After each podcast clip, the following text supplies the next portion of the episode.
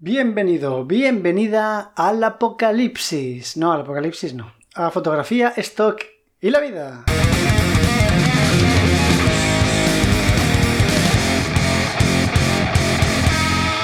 Hola, ¿qué tal? ¿Cómo estás? Espero que muy bien, que vaya todo fantástico, haciendo muchas fotografías y si no haces fotografías y estás aquí por otras cosas de la vida, pues oye, bienvenido o bienvenida. Este es el capítulo 28 de este podcast y hoy va a ser un capítulo cortito, ya que es jueves, preparando el fin de semana. Ya sabéis que los lunes son los programas más, más densos, en los que me meto más en profundidad en un tema. Y los jueves suelo poner las entrevistas o las charlas y trato temas pues un poquito más distendidos, ¿no? No tanto en profundidad. Entonces, en el programa de hoy me gustaría hablaros de algo que ya os he hablado un poco en, antiguos episodios. Si has escuchado el episodio número 11 llamado La fotografía de stock es una caja de sorpresas, sabrás de lo que te hablo y si no lo has escuchado, pues te invito a que le des a la pausa a este ahora mismo, plac, te vayas al 11, lo escuches y luego vuelvas. Eh, porque en ese, en ese podcast hablaba de, pues eso, lo que ya se sabe, ¿no? Que uno cree hacer las fotografías que espera que se van a vender más, pero luego la realidad es muy diferente y, es imposible de predecir, sobre todo porque teniendo en cuenta que al fin y al cabo lo que hacemos es crear fotografías para que otras personas, los clientes, las compren. Esas personas son muy dispares, de culturas muy diferentes, de países muy diferentes, de, de, agencias de publicidad que pueden entender la publicidad de una manera muy distinta unas de otras. Entonces, lo que tú desde tu cultura puedes pensar que va a funcionar mucho, en otra cultura, otras circunstancias y, otros modos de ver la vida, pues se pueden tener visiones muy, muy distintas, ¿no? Entonces, ¿por qué vengo a hablar de lo mismo? Bueno, pues no vengo a hablar de lo mismo, sino que he tenido una sorpresa en una venta y me gustaría hablar de, ella.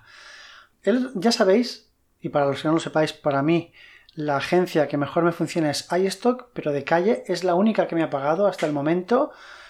Y ahora mismo con iStock he hecho más dinero que sumando el resto. O sea, sumando FreePic, mm, Adobe y Shutterstock, iStock me da más que todas esas tres juntas cuando tengo las mismas fotos en todas. Bueno, mentira, en FreePic tengo muchísimas menos porque empecé mucho más tarde y entonces las sesiones que ya había subido al resto, pues las voy subiendo poquito a poquito, cada semana voy subiendo 10 o 20. Y entre eso y la criba, y la criba que hacen en FreePic, pues mi portfolio no es el mismo. Pero bueno, a lo que vamos. El otro día, el mes de marzo, tuve una venta. Bueno, ya sabéis todos que hay stock para ver las ventas, es todo muy divertido. De esto ya hablaremos en profundidad en otro programa que tengo preparado. Pero bueno, la cosa es que no puedes saber que has vendido hasta el día 20 de cada mes, ¿no? Entonces, pues bueno, ves las ventas del mes pasado, ¡ah, qué bien, qué bien! Y hasta un mes más tarde no puedes ver las que, las que se van a producir el mes en curso. En fin, la cosa, vi que tenía una venta gigante bueno, gigante. A ver, para mí, menos la venta aquella de Alami que fueron 90 y pico dólares, de la que ya he hablado en otro programa, esta es la segunda más alta que he tenido, que son 53,52 dólares. Estando en el micro, pues es, una sorpresa, ¿no? Y cuando lo vi dije, pero ¿qué ha pasado aquí? Ah, como los datos de, de mm, iStock son un poco confusos, o bueno, a mí me resulta un poco difícil entenderlos bien, ya en el, capítulo que os he dicho que, voy a hacer más, tarde, más adelante, explicaré más en profundidad cómo entender todo esto mucho mejor. Pues no entendía si es que esa foto se había vendido muchísimas veces ese mes y me habían dado los 53 dólares o qué pasaba, porque no podía entender que una sola venta de esta foto me hubiese dado 53 dólares. ¿Cómo es esta fotografía? Que, o sea, imaginaros o sea, yo no es que voy a hacer un programa solo porque haya vendido una foto de 53. Me dice, bueno, entonces esto va a estar lleno de programas aburridos cada vez que tengas una venta alta. No. El propósito de este programa es haceros entender o al menos eh, intentar compartir con vosotros la visión, que puede estar equivocada o no, no lo sé, la visión que yo tengo de esto del stock, que es cualquier cosa puede venderse. O sea, no os creáis que vosotros sabéis lo que se va a vender porque no es así. ¿A qué me estoy refiriendo? Pues me estoy refiriendo a que esta foto que he vendido por 53 dólares es una mierda de foto, es una de las peores fotos que tengo. A ver, yo tengo varias fotos subidas que hice un día durante el confinamiento, que eran las típicas fotos de, fondo blanco, que es con lo que empecé en esto, básicamente. Dije, va, estoy aquí aburrido, tengo la cámara, voy a hacer fotos encima de la mesa, una, una mesa blanca. No os creáis que tengo un ciclorama ni nada de eso, no, no, no. Encima de la mesa y voy a ponerme a hacer fotos, ¿no? Entonces me puse a hacer fotos de cajas de cartón abiertas, cerradas, cajitas pequeñas, de estas cuando, bueno, me compré baterías para la Nikon y me venían unas cajas muy monas así de cartón, que también he vendido esas, yo alucino. Bueno, pues me puse a hacer fotos ahí de todo, ¿no? Y entre otras cosas hice fotos de mascarillas, por supuesto, pero no son fotografías de producto buenas. O sea, yo en mi, en mi trabajo normal, en mi estudio, hago fotografía de producto desde hace muchísimos años y, sé lo, o sea, bueno, lo hago a través de 3D y tal, pero ahí hago fotografías de producto buenas. Esta foto era una mierda, era una mierda, primero, porque no te, bueno, os voy a decirle de qué era la foto. La foto es una mascarilla arrugada con el concepto de, uy, esto ya se ha acabado, y entonces eh, vamos a tirar las mascarillas a la basura porque ya nos libramos de ellas, ¿no? Entonces era una mascarilla arrugada, tirada encima de la mesa, fotografía cenital y ya está. ¿Por qué digo que es una mala foto? El concepto es interesante. Bueno, de hecho, eh, supongo que esta venta lo ratifica, ¿no? Que era interesante, al menos para este comprador austríaco que ha pagado esa cantidad por, por la foto. Es que ya sabéis que las fotografías de fondo blanco tienen que ser con un fondo blanco. Y blanco, me refiero a blanco puro, que cuando una persona ponga esa fotografía en su página web, no vea el borde de la fotografía porque se integra perfectamente con el fondo blanco de esa página, ¿no? Bien, eso puedes hacerlo bien en un, bueno, en un ciclorama poniendo un fondo blanco verdadero, iluminándolo bien para que luego sea blanco puro, o en postproducción, o recortando el artículo y dejando un poquito de las sombras, pero haciendo que todo el fondo sea blanco, etc. En este caso no lo hice así. ¿Por qué? Pues yo qué sé, pues eh, en casa del herrero cuchara de palo, ¿no? Yo era la primera vez que hacía este tipo de fotografías en foto, no, por render en 3D, y la verdad que no, no caí en lo, del, en lo del fondo blanco. Aparte que el monitor que tenía aquí en casa eh, era un poco mierder, la verdad, porque los monitores que utilizo en el trabajo son buenos, y ahora tengo un buen monitor aquí en, casa, que es donde, donde trabajo, para hacer fotografía, pero en la pandemia mi monitor era una mierda, y yo no sé si es que el fondo blanco no fue puro porque en ese monitor sí lo veía blanco, aunque el histograma me lo habría dicho. No recuerdo por qué, pero el fondo no es blanco. Y no solo no es blanco, sino que tiene un degradado. O sea, es un horror. Yo creo que hice las fotos. Mm, a lo mejor le puse un poquito de niveles, pero mal puestos. Y para adelante. Y las subí y ahí se quedaron, ¿no?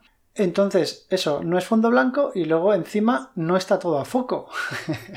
Yo en esa época tenía solo un 50 y pues tenía la mesa blanca, me subí encima de una silla, encuadré como quería pero bueno, no sé si es que no tenía suficiente luz o que en aquella época no tenía en cuenta esas cosas y no está todo a foco.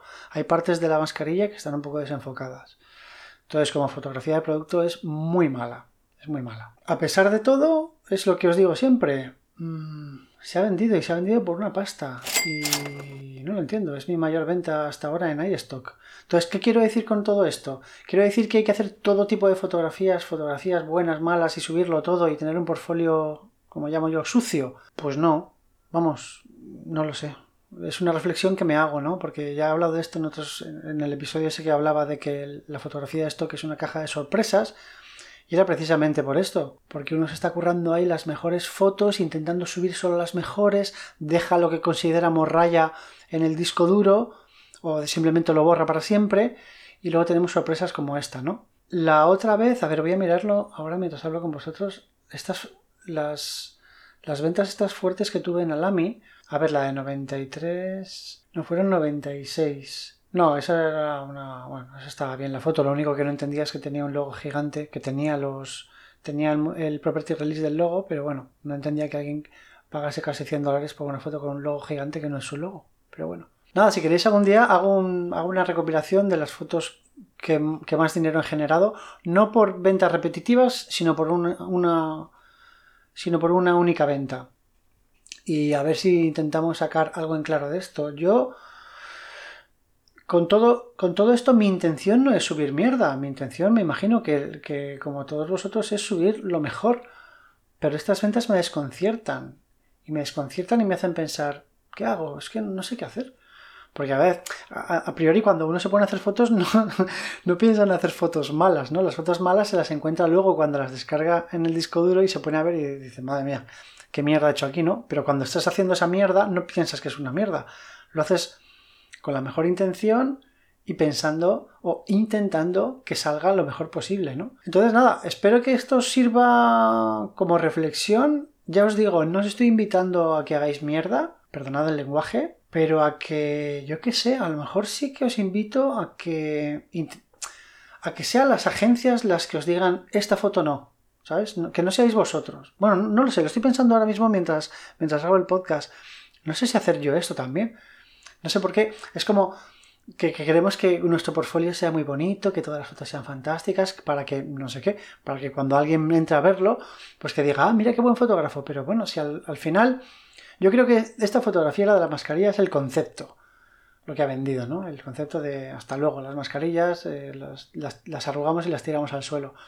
Pero aún así pienso, eh, ese concepto tiene que estar súper machacado, tiene que haber trillones de fotografías con el mismo concepto que estén muchísimo mejor realizadas. Entonces, ¿por qué esta persona ha pagado por esta y no por otra?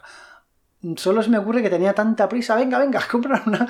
No sé, que tenía muy, muy, muy poco tiempo y entró, vio esta, venga, la compró, como pagaba la empresa, pues le dio a comprar, como son austriacos, yo qué sé, no tengo ni idea, pero, pero me cuesta entenderlo. Pues nada, este es un capítulo de reflexiones al aire que como no tengo feedback porque vosotros estáis en el futuro y ahora mismo estoy en vuestro pasado, pues es difícil, si una máquina del tiempo, poder tener una relación, una conversación con vosotros y debatir sobre esto, ¿no? Me lo apunto para próximas charlas estoqueras, para debatirlo con las personas que estén al otro lado de la línea, aunque creo que esto es algo que nadie puede responder, nadie puede saber.